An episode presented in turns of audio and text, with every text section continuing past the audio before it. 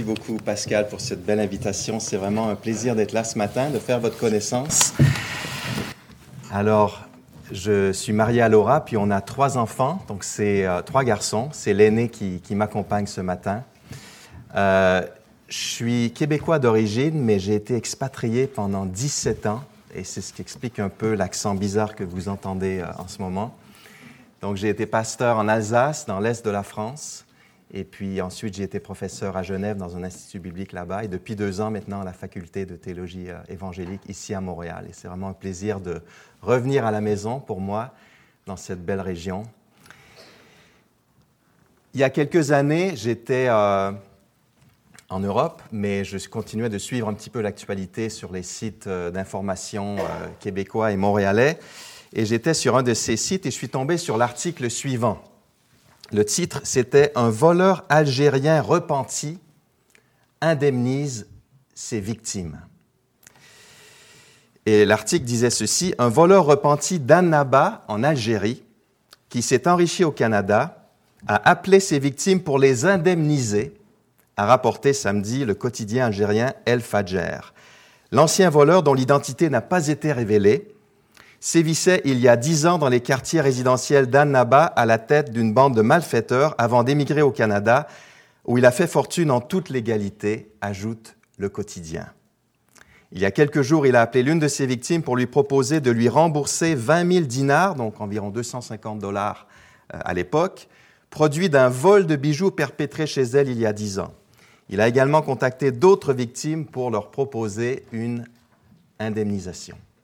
Et quand j'ai lu ce, cela, j'ai pas pu m'empêcher de penser à Zaché. Il n'y a pas que des mauvaises nouvelles dans l'actualité, parfois il y a également euh, de bonnes nouvelles qu'on peut, qu'on peut découvrir et même des faits divers qui sont édifiants. Mais en même temps, en lisant un article comme celui-là, je reste un peu sur ma faim.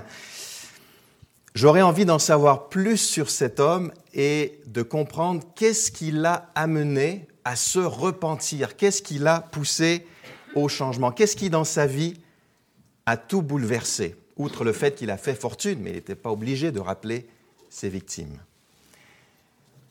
Eh bien, je suis content que Luc, l'auteur du troisième évangile, n'ait pas rédigé son évangile en tant que simple journaliste euh, rédigeant euh, ou rapportant un fait divers pour ce qui est du texte de ce matin, mais qu'il nous ait raconté l'histoire de Zachée en tant que pasteur, en tant que théologien, en tant qu'historien, en tant qu'évangéliste, et lui nous donne plus d'explications. Donc découvrons ou redécouvrons ensemble ce qui a mené Zachée au changement radical. On va voir quel a été le moteur qui a tout mis en œuvre dans sa vie pour qu'il puisse changer. Donc je vais lire Luc chapitre 19, les versets 1 à 10. Luc chapitre 19, versets 1 à 10. Il est question de Jésus. Il entra dans Jéricho et passa par la ville. Un nommé Zachée, qui était chef des collecteurs des taxes et qui était riche, cherchait à voir qui était Jésus. Mais à cause de la foule, il ne pouvait pas le voir car il était de petite taille. Il courut en avant et monta sur un sycomore pour le voir parce qu'il devait passer par là.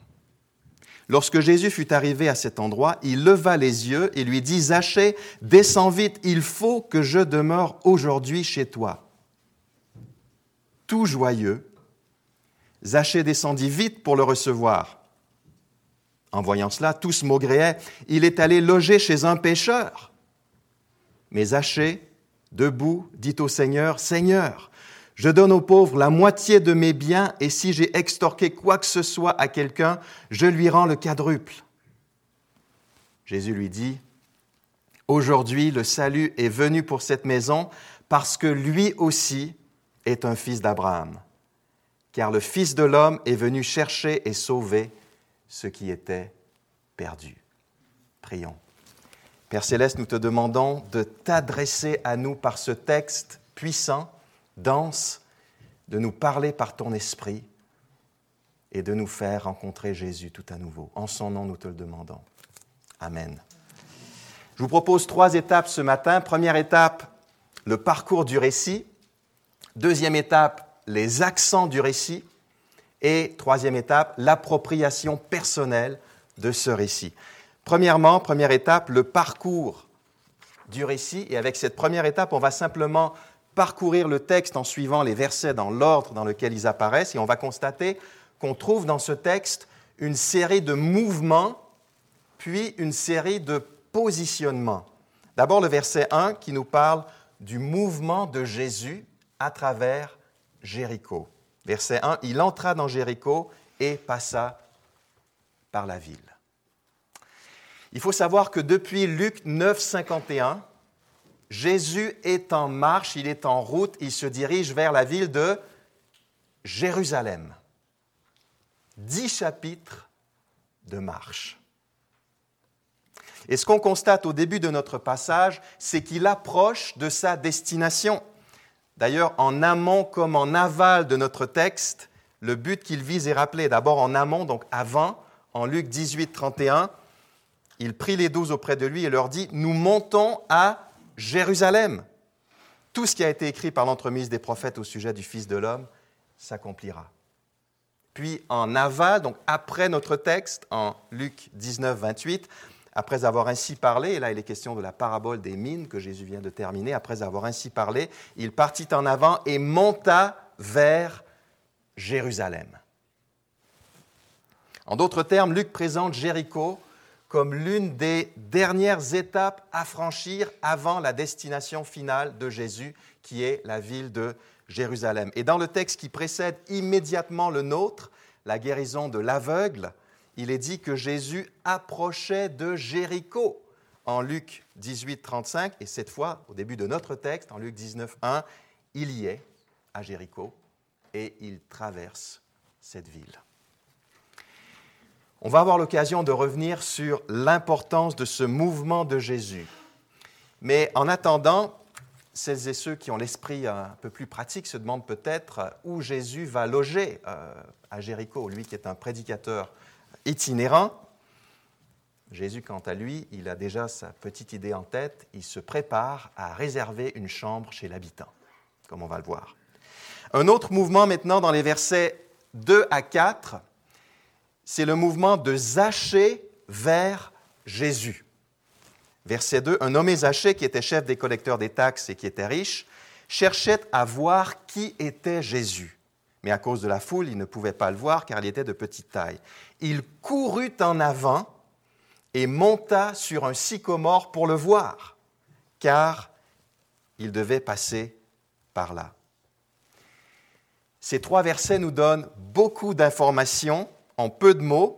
Au verset 2, on fait la rencontre d'un homme, et Luc nous donne son nom, il nous donne sa profession, il nous donne son statut social. Il s'appelle Zachée, alors, inutile de solliciter ici le, sens étymologique du nom de Zachée, mais son nom nous apprend néanmoins qu'il est juif.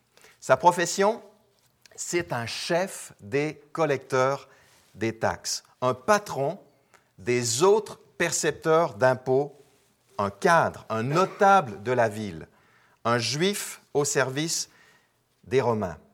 Peut-être y avait-il à Jéricho, à cette époque, une espèce de centre régional des, impôts dont Zachée était l'un des responsables. Son statut social, il était riche, probablement en raison du travail qu'il exerçait, mais son statut comporte une certaine ambiguïté, puisque s'il a connu le succès aux yeux de la société romaine, il est plutôt méprisé, plutôt regardé de haut par ses propres concitoyens, les autres juifs comme on le verra dans notre texte. Il est vu comme un traître qui s'enrichit sur le dos des Juifs et sur le dos des pauvres.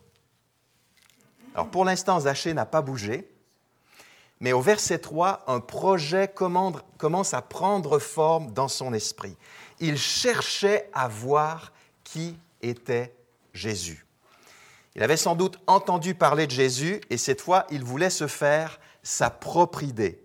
Il cherchait à le voir et à voir qui il était ce Jésus.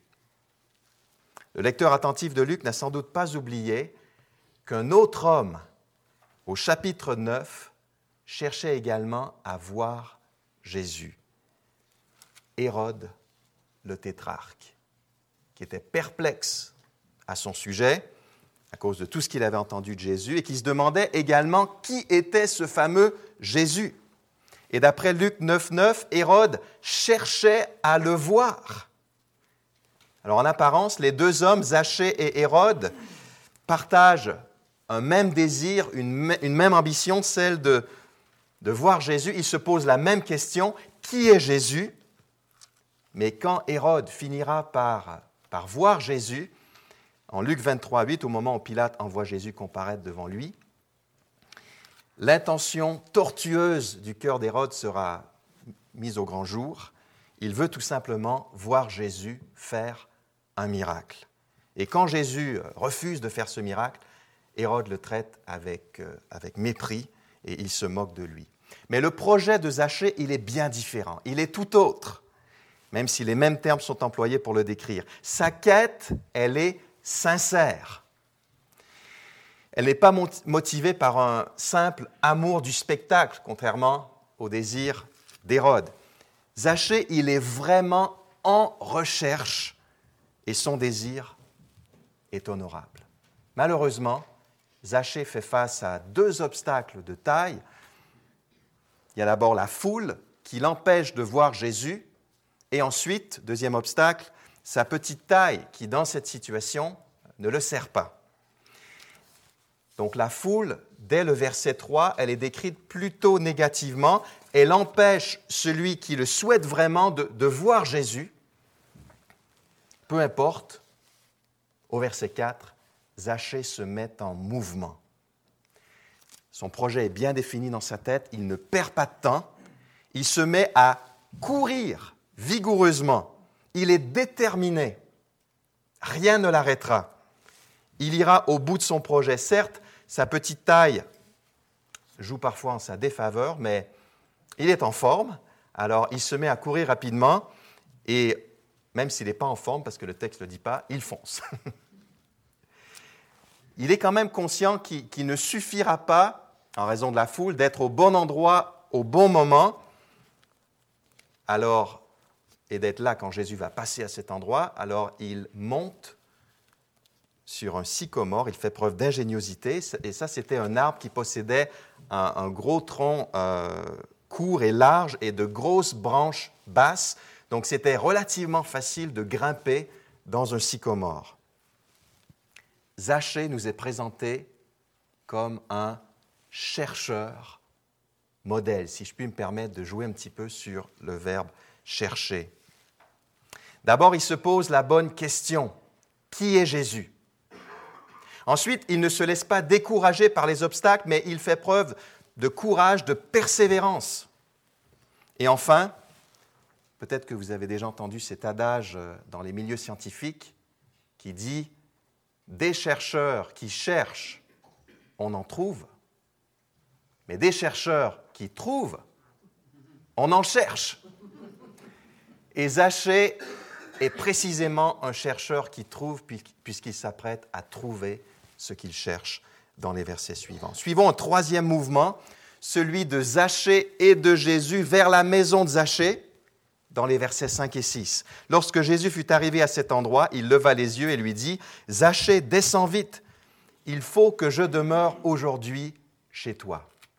Verset 6, tout joyeux, Zachée descendit vite pour le recevoir. Alors ce qui se produit au verset 5, c'est ce qu'on pourrait appeler un croisement des regards, un croisement des regards. Quand Jésus arrive à l'endroit où se trouve Zachée, il lève les yeux et il le voit. N'oublions pas que Zachée cherchait à voir qui était Jésus. Mais ici, c'est Jésus qui lève les yeux et qui voit Zachée. On passe de l'intention qu'avait Zachée de voir Jésus au regard que porte Jésus sur Zachée. Zachée voulait voir Jésus, mais c'est finalement Jésus qui voit Zachée. De façon semblable, on change d'initiateur de l'action. Au verset 3, c'est Zachée qui a, qui a pris une initiative, n'est-ce pas? C'est lui qui cherchait à accomplir quelque chose. C'est son désir à lui qui était mis en avant par Luc à ce moment. Et au verset 5, Il y a un changement. C'est Jésus qui maintenant prend les commandes. Et Jésus n'y va pas par quatre chemins. Il dit à Zachée, Zachée, descends vite. Alors il n'est surtout pas question que l'action ralentisse ici. Zachée a couru, il est vite monté sur un sycomore, et maintenant Jésus lui demande de descendre tout aussi rapidement qu'il est monté. Descends vite. Ce qui est une manière d'indiquer que Jésus a un projet pour lui. Et face à la ferme intention de Jésus, qui correspond d'ailleurs à l'intention de Dieu pour Zachée, il n'y a surtout pas de temps à perdre. D'où cet accent sur la vitesse des déplacements. Toujours au verset 5, Jésus ajoute, Il faut que je demeure aujourd'hui chez toi. Les mots-clés de cette déclaration, ce sont les mots il faut et aujourd'hui. Dans l'évangile de Luc, l'expression il faut, c'est un seul mot dans, le grec original, cette expression signale régulièrement la nécessité de la réalisation du plan de Dieu. Il faut que le plan divin s'accomplisse. Et c'est le cas ici. Dieu a un plan et il veut mettre en œuvre son projet et il faut que chaque étape de ce grand plan se réalise. Quel est l'élément du plan de Dieu dont il est dit qu'il faut qu'il se réalise ici? Jésus doit demeurer aujourd'hui dans la maison de Zachée. C'est aujourd'hui du séjour de Jésus chez Zachée, ça n'est pas un simple détail. Jésus n'est pas tout simplement en train de, de réserver euh, une chambre chez l'habitant en disant c'est pas pour la semaine prochaine, mais c'est pour aujourd'hui. Donc non, c'est pas c'est pas un simple détail de calendrier. Il n'est pas question ici du planning des réservations chez Zachée. Non, comme à plusieurs autres endroits dans l'évangile de Luc, c'est aujourd'hui que se manifeste la présence de Jésus et cette présence, elle apporte le salut. C'est une présence salvifique, une présence qui sauve. Il s'agit en fait, comme on le verra au verset 9, d'un aujourd'hui du salut pour notre ami Zachée. Comment réagir face à une telle invitation? Invitation dans le sens où Jésus s'est invité euh, chez Zachée. Hein. Verset 6, tout joyeux, Zachée descendit vite pour le recevoir. Alors Zachée, il ne se fait pas prier, il est vraiment content, il est tout joyeux, ce qui montre son bel état d'esprit et la sincérité de, son accueil de Jésus chez lui. Et le texte nous dit qu'il descendit vite. C'est intéressant parce que les mêmes mots sont utilisés euh, au verset 5 et au verset 6. Au verset 5, Jésus avait dit Zachée, descends vite. Et au verset 6, Zachée, descendit vite. Pourquoi cette redondance? Pour montrer que Zachée obéit parfaitement et promptement, il obéit rapidement à ce que lui, dit Jésus. Il descend vite pour le recevoir, pour l'accueillir chez lui. Ainsi, Zachée et Jésus se dirigent ensemble vers la maison de Zachée. Après avoir suivi les mouvements euh, du texte, on va maintenant s'intéresser, toujours dans cette première étape, mais euh, plutôt vers la fin du récit, aux différents positionnements auxquels on assiste. Donc l'action ralentit, parce que ça allait très vite, on courait.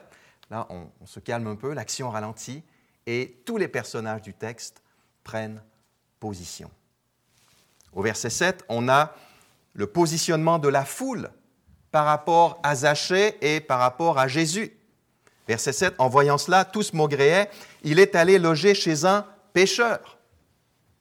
En voyant cela, tous maugréaient. Et remarquez que tous les personnages de ce récit sont décrits à un moment ou à un autre sous l'angle du voir, sous l'angle de la vue. Tout le monde voit quelque chose dans ce texte. Au verset 3, Zachée cherchait à voir qui était Jésus. Au verset 5, Jésus lève les yeux et il voit Zachée. Et maintenant, au verset 7, la foule voit cela, c'est-à-dire ce qui vient de se passer. Elle voit, elle constate que Zachée a accueilli Jésus chez lui et cela la répugne. Tous maugréaient, c'est une réaction généralisée. La foule qui était déjà un obstacle pour Zachée au verset 3, cette même foule fait la tête et maugré murmure au verset 7. De toute évidence, la foule est constituée de personnes qu'on pourrait appeler des, propres justes ou des prétendus justes qui se croient supérieurs. Le jugement que prononce la foule sur Zachée, enfin le, le jugement que prononce la foule dans, dans, ce texte, en fait, il est double. Il concerne à la fois Zachée et Jésus. Zachée, de son côté, n'est rien de plus qu'un pécheur. Voilà l'étiquette qu'on lui colle. On le considère avec un certain mépris, on le regarde de haut. C'est une attitude dénigrante. Pour la foule, la vie de Zachée, elle se, résume à ça. Imaginez si on résumait votre vie en disant pécheur. Quant à Jésus, il est coupable d'être allé loger chez ce pécheur parce qu'en se rendant chez lui, il s'associe à cet homme et à son péché. En réalité, cette foule, elle n'est pas très différente des pharisiens et des scribes qu'on a rencontrés en Luc chapitre 5. En Luc 5, c'est Lévi, un autre collecteur des taxes, c'est pour ça que le lien est important ici, qui accueille Jésus chez lui pour un grand banquet. Et Lévi a invité ses amis pêcheurs et collecteurs des taxes. Selon Luc 5, 29, les pharisiens et les scribes maugrés, ils disent aux disciples, Pourquoi mangez-vous et buvez-vous avec les collecteurs des taxes et les pêcheurs? Et que leur répond Jésus à cet endroit, en Luc 5 Ce ne sont pas ceux, c'est en Luc 5, 32, ce ne sont pas ceux qui sont en bonne santé qui ont besoin de médecins, mais les malades. Ce ne sont pas des justes, mais des pécheurs que je suis venu appeler un changement radical. Alors Jésus répond aux scribes et aux pharisiens qu'il est venu pour les malades, c'est-à-dire pour les collecteurs des taxes, pour les pécheurs, et Jésus dira pratiquement la même chose à la fin de notre texte, comme on le verra. Passons au verset 8 où apparaît le positionnement de Zachée cette fois, positionnement de Zachée par rapport aux pauvres et par rapport à ses propres victimes. Verset 8, mais Zachée debout dit au Seigneur, Seigneur, je donne la moitié de mes biens, je donne aux pauvres la moitié de mes biens, et si j'ai extorqué quoi que ce soit à quelqu'un, je lui rends le quadruple. Alors c'est debout que Zachée annonce sa position à Jésus, qu'il appelle ici Seigneur. Que dit Zachée ici? Il exprime une nouvelle résolution qu'il vient de prendre. À partir de maintenant, je paraphrase, hein, à partir de maintenant. Je donne aux pauvres, ou je donnerai aux pauvres, c'est une résolution, la moitié de mes biens. Et si j'ai extorqué quoi que ce soit à quelqu'un, je lui rendrai le quadruple. Donc Zachée affiche au verset 8 un positionnement qui est pour lui tout à fait nouveau. Il vient d'adopter une nouvelle position par rapport aux pauvres en général et par rapport à ses victimes en particulier. Il donne aux pauvres la moitié de ses biens. Alors, pas seulement la moitié de son salaire, la moitié de tous ses biens, c'est considérable. Et en plus, s'il a extorqué quoi que ce soit à quelqu'un dans le passé, il lui rend le quadruple, quatre fois plus. Pourquoi le quadruple? On n'est pas certain. Difficile à dire. Soit il s'applique à lui-même euh, l'une des peines les plus sévères de tout l'Ancien Testament dans les cas de vol, qu'on trouve en Exode 21, 37, où il est dit qu'un homme qui avait volé un mouton ou une chèvre, s'il l'avait égorgé ou vendu, devait en donner quatre en compensation. Peut-être que c'est ça le lien avec le remboursement quadruple. Soit il s'applique une règle euh, du droit romain dans le domaine euh, de la fiscalité, mais peu importe, c'est sa grande générosité qui est soulignée ici. C'est ça ce que Luc veut mettre en avant. En un mot, le portefeuille de Zachée vient de se convertir avec lui. Et Luc nous montre au fil des exemples qu'il nous donne dans son évangile que sur le plan financier, c'est vrai, Jésus ne demande pas exactement la même chose à chaque individu, mais ce qu'il demande à tous ses disciples, c'est d'exercer une générosité radicale. Et c'est ce que fait Zachée ici, dans le contexte qui est le sien. Il le fait d'ailleurs spontanément et non en réponse d'une demande précise de Jésus. Enfin, le positionnement le plus important de tout le texte, c'est celui de Jésus. Dans les versets 9 et 10, et Jésus se positionne par rapport à Zachée, et il prend aussi position par rapport au jugement de la foule. Verset 9, Jésus lui dit, donc il s'adresse à Zachée, mais il s'adresse aussi à la foule, puisqu'il va parler de Zachée à la troisième personne. Aujourd'hui, le salut est venu pour cette maison, parce que lui aussi est un fils d'Abraham. Verset 10, car le Fils de l'homme est venu chercher et sauver ce qui était perdu. Au verset 9, Jésus se positionne d'abord par rapport à Zachée. Les résolutions que vient de prendre Zachée montrent bien qu'il s'est converti au contact de Jésus. La présence de Jésus chez lui l'a complètement bouleversé, métamorphosé, transformé. Aujourd'hui, le salut est venu pour cette maison. Alors ce n'est pas que les œuvres qu'il s'apprête à faire ont une valeur euh, expiatrice ou une valeur méritoire pour lui mériter le salut, mais de telles œuvres sont la preuve visible qu'il y a chez Zachée la foi qui sauve. Elle est là, la foi. On la voit par cette transformation de vie. Sa repentance sincère montre que le salut vient effectivement de lui être accordé. Jésus poursuit, et ça peut peut-être nous étonner, en disant parce que, et le mot parce que est important, parce que, aujourd'hui le salut est venu dans cette maison, parce que lui aussi est un fils d'Abraham. Et l'accent ici, il est sur les mots lui aussi. Et là, Jésus me semble répondre directement à la foule. La foule considère Zachée comme, on l'a vu, comme un pécheur, qui est déchu de son appartenance à Israël, qui a perdu tous ses privilèges euh, de juif. Non, non, répond Jésus, lui aussi, il est un fils d'Abraham. Lui aussi a sa place au sein du peuple de Dieu et il vient d'ailleurs de se montrer digne de son père, Abraham. Au verset 10, Jésus répond une fois de plus à la foule qui l'accusait au verset 8 d'être allé loger chez un pécheur en disant, car le Fils de l'homme est venu chercher et sauver ce qui était perdu. Vous traitez Zachée de pécheur Eh bien, vous avez raison mais sachez que c'est pour des gens comme lui que je suis venu, affirme ici Jésus. Quel beau résumé de la mission de Jésus. Il est venu chercher et sauver ce qui était perdu. On reconnaît ici le langage du berger que Jésus emprunte au prophète Ézéchiel, Ézéchiel chapitre 34. Dans ce chapitre d'Ézéchiel, l'Éternel annonce qu'il viendra lui-même chercher la brebis perdue, et en même temps, et on a du mal à comprendre, il dit, l'Éternel, qu'il enverra son serviteur David pour faire paître son troupeau. Eh bien, ce serviteur davidique, ce nouveau David, c'est Jésus, et en même temps, il est l'Éternel qui vient.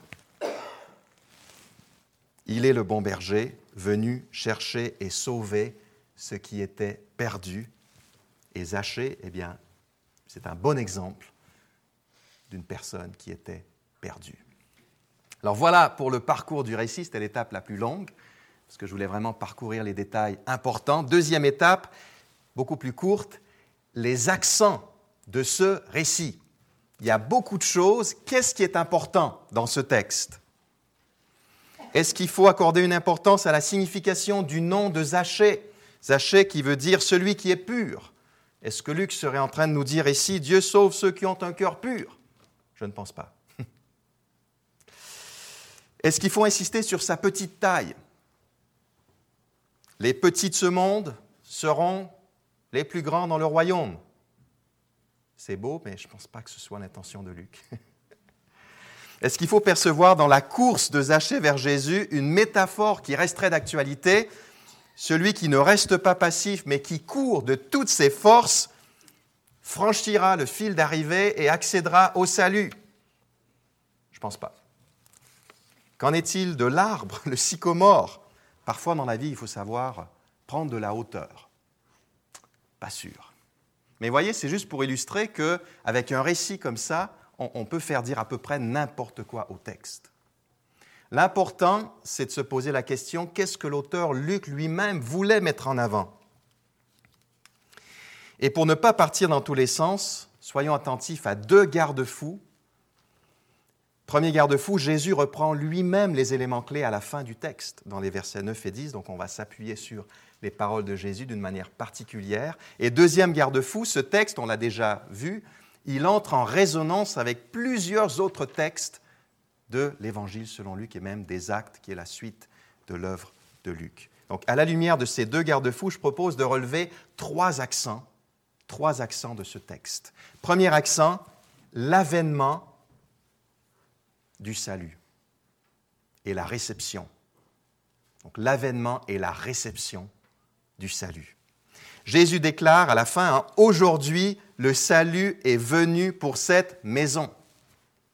Et ce n'est pas la première fois que retentit un aujourd'hui du salut dans l'évangile de Luc, comme je l'ai vite mentionné tout à l'heure. En Luc 2, 11, l'ange dit au berger Aujourd'hui, dans la ville de David, il vous est né un sauveur qui est le Christ, le Seigneur. En Luc 4, 21, juste après avoir lu le prophète Ésaïe, Ésaïe 61 dans la synagogue de Nazareth, Jésus s'exclame, Aujourd'hui cette écriture que vous venez d'entendre est accomplie. Et ça ne se termine pas avec Zachée. Sur la croix, Jésus dira aux malfaiteurs repentants, en Luc 23, 43, c'est un texte que vous connaissez bien, Aujourd'hui, tu seras avec moi dans le paradis. Tous ces aujourd'hui signalent l'irruption du salut dans l'histoire. Et la métaphore de la vue va aussi dans le même sens. L'épisode de Zachée fait suite à la guérison d'un aveugle tout près de Jéricho. Juste après la guérison de l'aveugle, on a l'histoire de Zachée et cet enchaînement est important, il est significatif, il est porteur de sens. Jésus guérit l'aveugle de sa cécité et il lui dit, ta foi t'a sauvé. Et l'homme, dans la foulée, il se met à suivre Jésus et il devient donc le disciple de Jésus. Donc dans son cas à lui, le recouvrement de la vue, c'était une illustration de son salut. C'est peut-être pas toujours le cas, mais là c'était le cas. Alors quand on lit juste après que Zachée cherchait à voir qui était Jésus, on se dit ah, il n'est peut-être pas simplement question ici d'un coup d'œil sur le plan physique, mais il y a peut-être quelque chose de plus profond qui va se passer par rapport au voir, au fait de voir Jésus. Et effectivement, Zachée fait l'expérience du salut.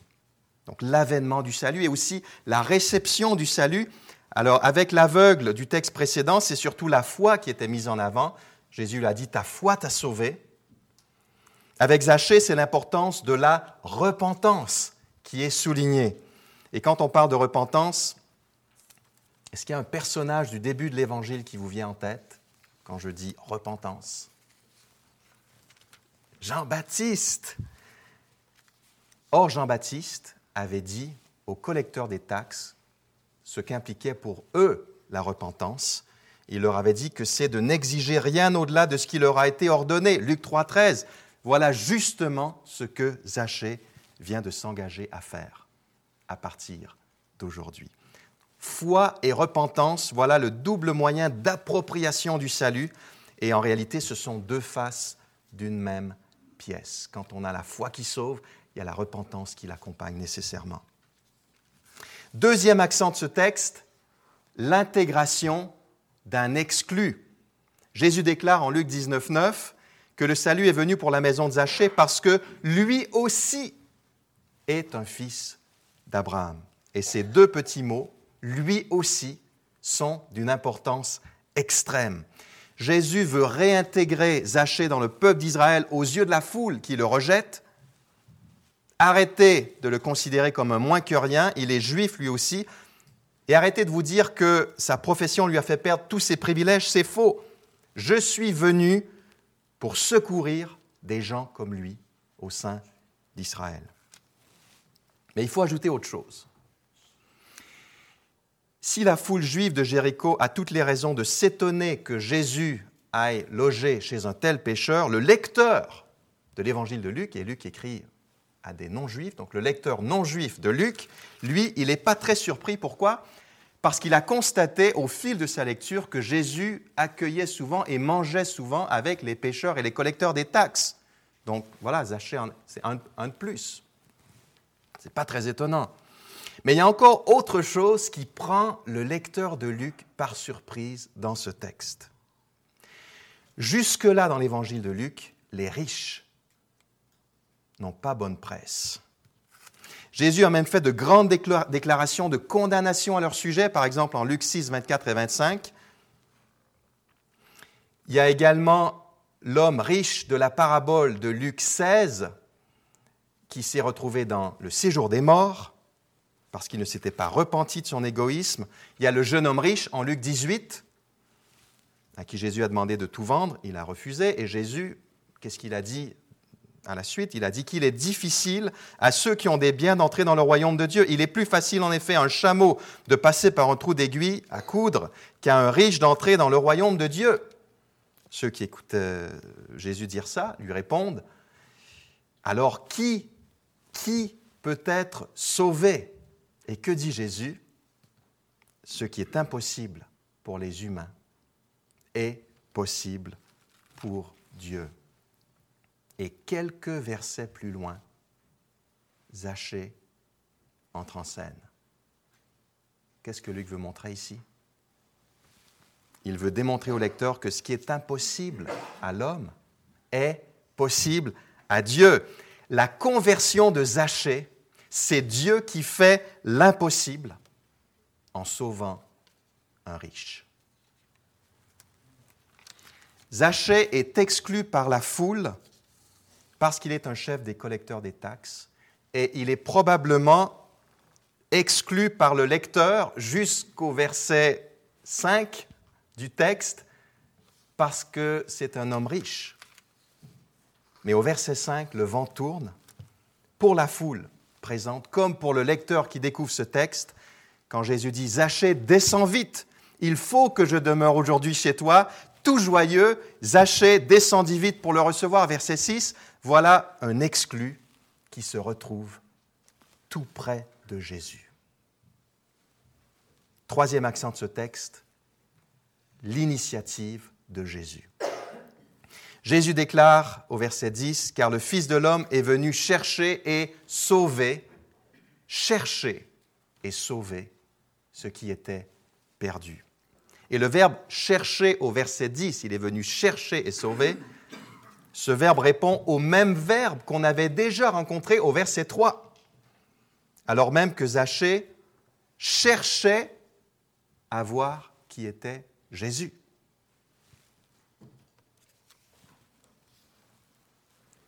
Zachée cherchait à voir qui était Jésus, mais Jésus cherchait à le sauver. Autrement dit, pour mieux mettre en valeur l'initiative de Jésus, Luc nous parle d'abord de l'initiative de Zachée au début du texte. Il cherchait à voir qui était Jésus, mais rapidement, c'est l'initiative de Jésus qui prend le dessus. Au verset 5, c'est Jésus qui donne des ordres à Zachée. Zachée descend vite.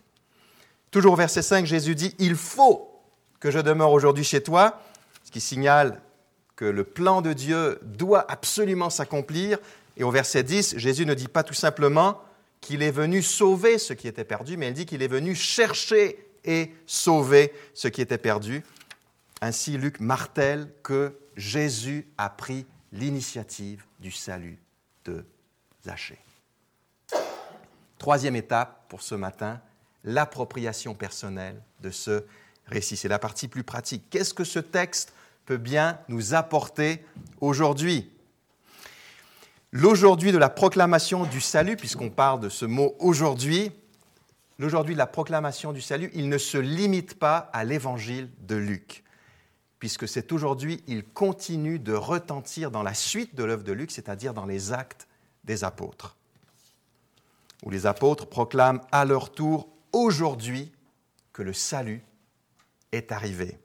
En acte 4, 9, Pierre est interrogé aujourd'hui par le Sanhédrin à la suite de la guérison d'un homme infirme. Et en Acte 4, 12, il dit, Le salut ne se trouve en aucun autre, car il n'y a sous le ciel aucun autre nom donné parmi les humains par lequel nous devions être sauvés.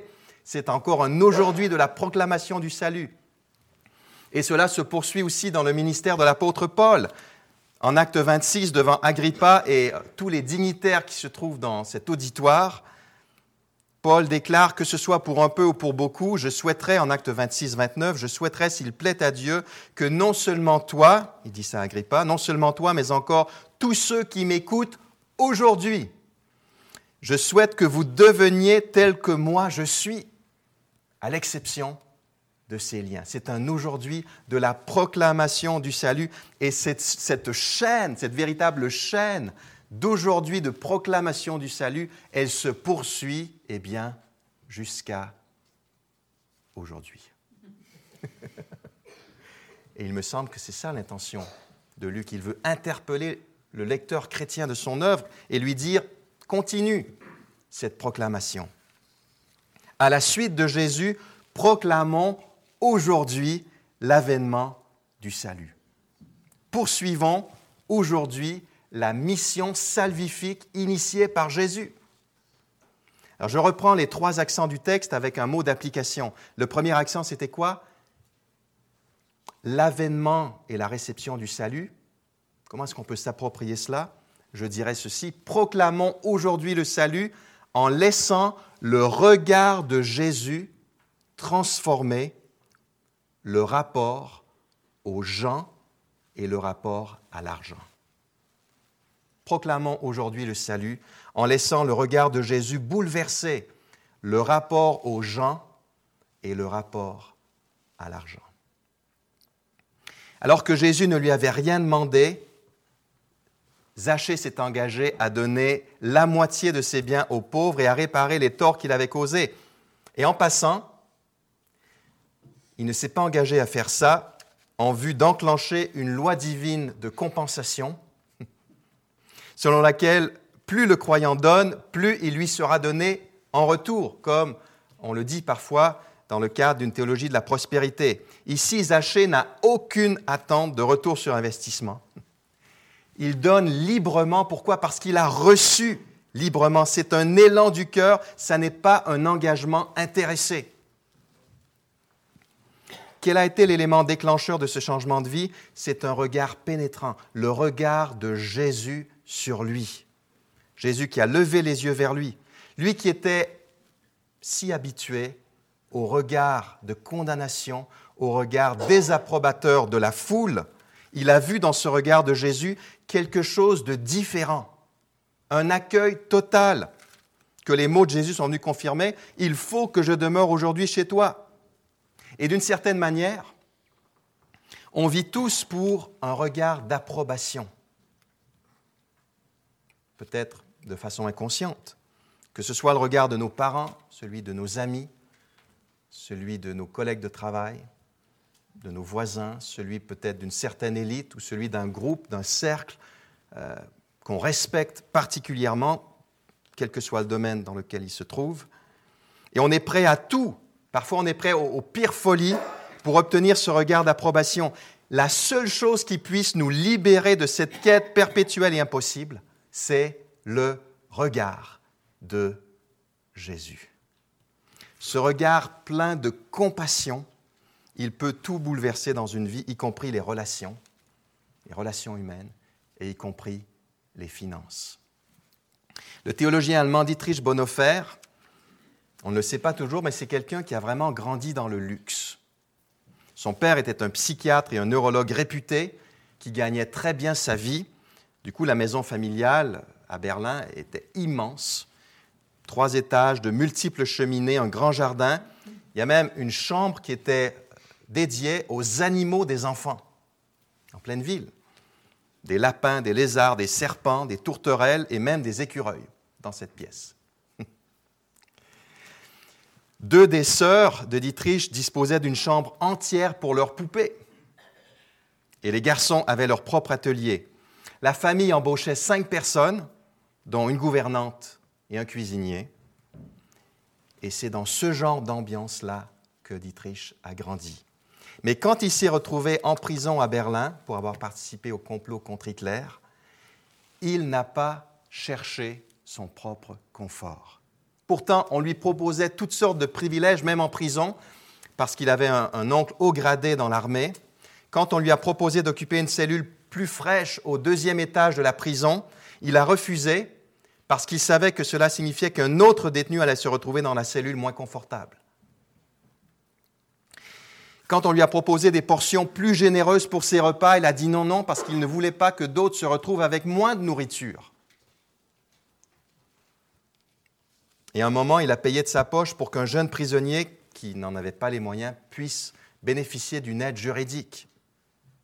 Il a même imposé à son propre avocat de préparer la défense d'un autre détenu. Rencontrer Jésus, ça change le rapport aux gens et le rapport à l'argent. Est-ce qu'on voit ce changement dans notre vie? Jésus libère de l'égocentrisme, il libère du moi d'abord. Et Jésus libère du Dieu de l'argent, du Dieu du matérialisme, du Dieu de la consommation. Deuxième point d'application, d'appropriation. Alors le deuxième accent du texte, c'était quoi? C'était l'intégration d'un exclu. Alors je propose en application ceci. Proclamons aujourd'hui le salut en n'excluant aucun individu sous prétexte qu'il serait trop perdu, entre guillemets. N'excluons aucun individu sous prétexte qu'il serait trop perdu. Quels sont les hachés dans notre entourage? Les personnes dont on a beaucoup de mal à imaginer qu'elles se convertiront. Au sujet de qui sommes-nous portés à perdre espoir? Et est-ce qu'on n'a pas tendance à faire une espèce de tri inconscient dans notre tête, à séparer les bons candidats au salut des mauvais candidats au salut, des candidats improbables? Peut-être qu'il y a autour de nous des hachés qui ressemblent aux hachés de ce texte, par leur conduite scandaleuse. Ce sont des, des pécheurs reconnus comme tels par leur entourage. On les croit perdus à jamais. Peut-être qu'il y a autour de nous des hachés qui, comme le zaché de notre passage, sont riches. Ils possèdent les biens du monde. On dirait qu'ils ont tout ce qu'il faut. Ils ont réussi leur carrière, ils ne manquent de rien. Du coup, on a l'impression qu'ils sont complètement et qu'ils seront toujours insensibles à l'Évangile puisqu'il n'y dans leur vie aucun problème majeur à régler, en tout cas en apparence. N'oublions pas que ce qui est impossible pour les humains est possible pour Dieu. Eux aussi, si je peux rebondir sur le lui aussi du texte, eux aussi peuvent être sauvés. Ne les oublions pas. Ne les disqualifions pas du salut. Et bien sûr, on peut élargir. Il y a encore d'autres types de zachés autour de nous c'est-à-dire d'autres personnes qu'on n'arrive juste pas à imaginer chrétiennes. J'arrive pas à le concevoir. Pas forcément pour les raisons qui sont apparues dans ce texte, mais pour d'autres raisons. Combien de fois on perd espoir pour nos proches, pour nos enfants, pour nos parents, pour nos frères et sœurs de sang? Combien de fois on perd espoir pour les personnes qui s'opposent ouvertement à l'Évangile?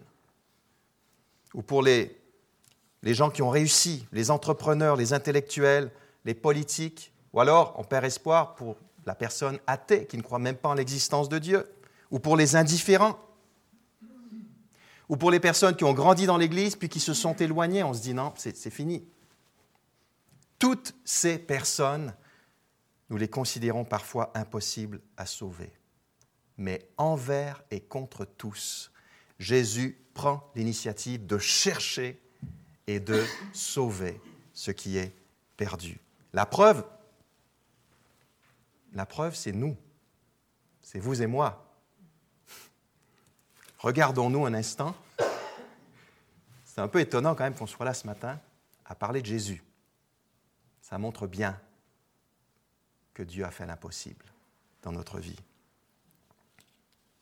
Quand on habitait en France, on a accueilli euh, une fois un couple d'amis jeunes mariés à la maison pour un week-end et on a demandé à, elle comme à lui de raconter à nos enfants comment ils avaient rencontré le Seigneur. Alors dans son cas à lui, je m'en souviens bien parce qu'on était dans la même église dont j'étais à ce moment-là le pasteur. Il, était, euh, il est d'une famille chrétienne Et je me souviens quand je montais en chair pour prêcher, il commençait à bailler. Quand j'arrivais à peu près au milieu du sermon, c'est clair qu'il était dans une haute galaxie, très très loin. Et vers la fin du sermon, j'évitais de le regarder parce que c'était trop décourageant. Aucun intérêt. Spirituellement mort, inerte, éteint. Et pourtant, Jésus l'a sauvé. Et sa femme Ce sont des jeunes de sa classe. Pourtant, il n'y a pas beaucoup de chrétiens dans les lycées, dans les écoles secondaires en France, mais il y avait des chrétiens dans sa classe et ses amis l'ont évangélisé, mais pendant des années. Pendant des années, elle, c'était une athée convaincue. Et au bout de quelques années, les chrétiens ont commencé à se décourager. Il n'y a rien à faire avec elle, elle a fait son, son choix. Mais ce soir-là, elle a raconté à nos enfants qu'un jour, dans des circonstances particulières, Jésus l'avait aussi rencontrée. Troisième point d'appropriation personnelle, donc le troisième accent du texte, c'était l'initiative de Jésus. Troisièmement, proclamons aujourd'hui le salut en nous attendant à ce que le bon berger cherche lui-même ses brebis perdues. En nous attendant à ce que le bon berger cherche lui-même ses brebis perdues. Quel réconfort Le salut des perdus ne dépend pas de nous, il ne dépend pas de moi, heureusement d'ailleurs. Jésus lui-même se chargera de sauver les siens. Mais quand on dit ça, on court le risque de commettre un certain nombre d'erreurs. J'en mentionne simplement deux très rapidement. La première erreur, c'est de se dire, si c'est Jésus qui prend l'initiative de sauver des personnes, pas besoin d'insister, pas besoin de chercher à convaincre qui que ce soit, pas besoin de défendre la foi chrétienne. Or, Luc affirme tout le contraire, on le voit dans la suite de son œuvre, dans les actes. Il nous montre Paul cherchant de toutes ses forces à convaincre ses auditeurs juifs dans les synagogues que l'Ancien Testament annonçait vraiment la, venue de Jésus. Oui, Jésus cherche lui-même ses brebis perdues, mais il le fait en utilisant toute notre énergie et tout notre zèle. Apprenons à dialoguer avec les gens, apprenons à, écouter les gens. Alors parlez de Jésus avec des mots simples, avec des mots compréhensibles. Prenons au sérieux leurs questions, leurs objections les plus difficiles. La deuxième erreur, c'est de penser que le salut, il va arriver de nulle part dans la vie des gens, comme par un coup de baguette magique. Mais en général, ça ne se passe pas comme ça. Dieu s'est servi du parcours de vie de Zachée et de son poste de chef des collecteurs des taxes et de tout ce que cela avait entraîné dans sa vie, donc le mépris des gens. Il s'est servi de tout ça, de tout ce parcours de vie pour attirer Zachée à Jésus. Et encore aujourd'hui, Dieu se sert des circonstances particulières des personnes. Il y a quelques semaines, j'ai lu un article vraiment encourageant, ça m'a fait du bien, écrit par un pasteur de Toronto, à propos des gens qui n'ont aucun intérêt pour l'Évangile. En gros, il répond à la question comment Dieu s'y prend-il à notre époque pour attirer à lui des personnes qui ont zéro intérêt pour Jésus Et en lisant ça, je me dis, il est en train de parler de mes voisins. Là.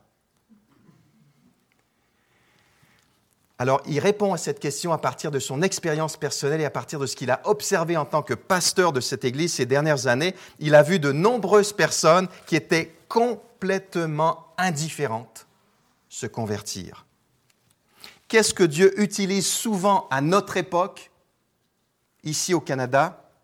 Alors, lui dit, Dieu utilise les enfants, c'est-à-dire qu'il y a beaucoup de gens qui n'ont aucun intérêt pour l'Évangile pour eux-mêmes, mais qui sont ouverts à ce que leurs enfants reçoivent une certaine éducation chrétienne.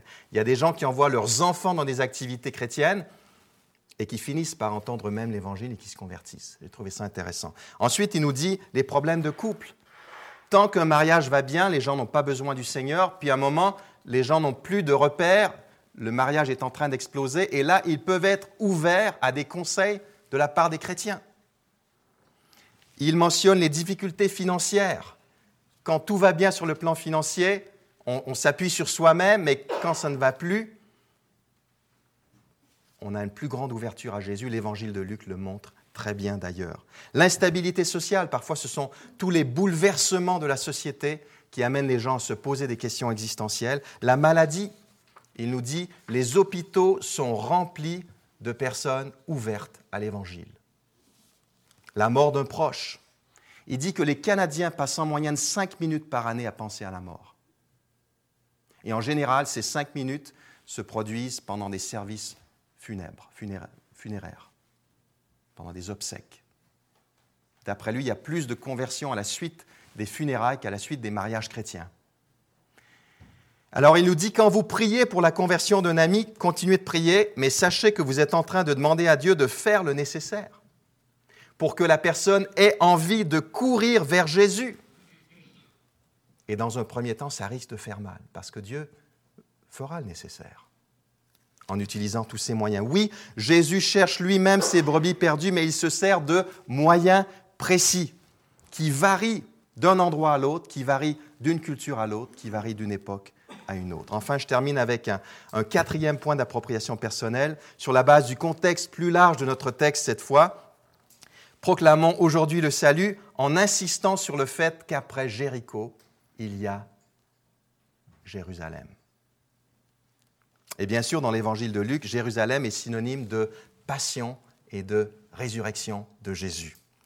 On l'a vu, Jéricho, c'est l'une des dernières étapes de Jésus avant d'arriver à Jérusalem, et on doit prendre en compte cette donnée quand on interprète l'épisode de Zachée, parce qu'il serait facile de penser que le salut ne dépend pas de la croix ici, il dépend, tout, simplement de la présence de Jésus. Jésus est là, le salut est là.